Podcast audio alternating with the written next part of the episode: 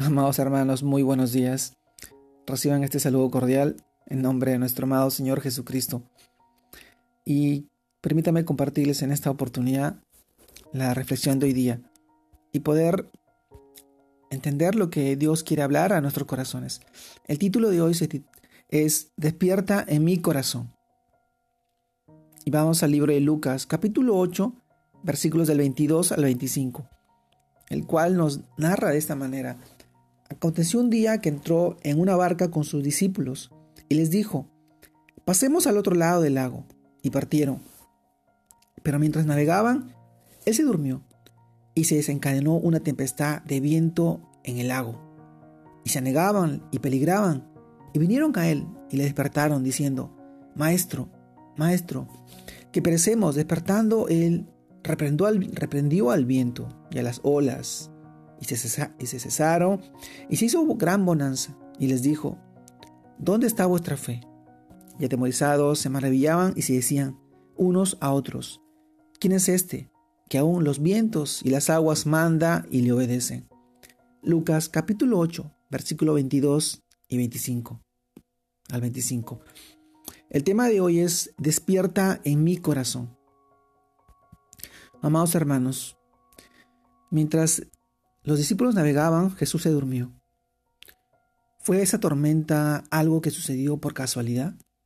Todos nos preguntamos, ¿o fue algo que Dios en su divina providencia permitió para enseñarles algo a los discípulos? Con esa experiencia los discípulos tuvieron un conocimiento más profundo de Jesús.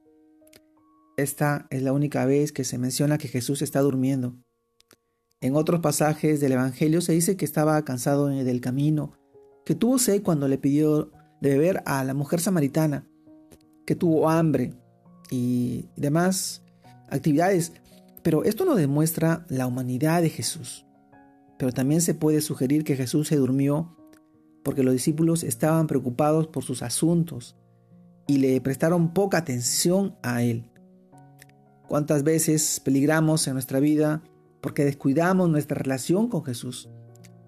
Por eso tenemos que acercarnos a Él y despertarlo en nosotros, porque el Creador de los cielos y de la tierra es el que habita en nuestros corazones con toda su plenitud.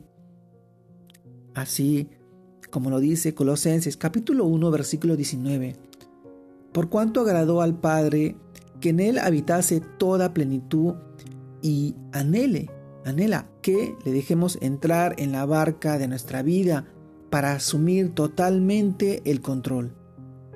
Colosenses capítulo 1 versículo 19. Al Padre le agrada estar en nuestra presencia, sentir que habita en nosotros, porque en ellos se manifiesta su voluntad y su amor. Y la pregunta es, ¿por qué a veces fracasamos? ¿Por qué nos falta fe? ¿Por qué tenemos miedo a confiar todos nuestros asuntos a Dios? Pero cuando lo hacemos, él dará la orden para apaciguar nuestras olas de problemas, traerá gran paz, gran bonanza y seguridad a nuestra vida. Lo que antes era una tormenta brutal puede desaparecer y llegar a ser la calma y la paz. Jesús está en nuestra vida para ayudarnos a sortear las tempestades de la vida, esas olas que quieren hacernos tumbar o caer, que quieren que aprendamos como Él a confiar en el Padre. Su sueño tranquilo en medio del mar agitado nos da a entender su plena confianza en Él. A pesar de las cosas que pasan a nuestro alrededor, Jesús está en control. Nuestro amado Señor está en control. Y nosotros tenemos que despertar nuestro corazón de ese sueño letargado, de esa ceguera espiritual. Despertar a su amada presencia, a vivir conforme a su voluntad cerca de Él, buscando todos los días de su amor, de su misericordia, en oración, en ayuno, en lectura de la palabra de Dios. Amado hermano, son estos tiempos tan difíciles en cuanto más necesitamos de nuestro amado Señor Jesucristo.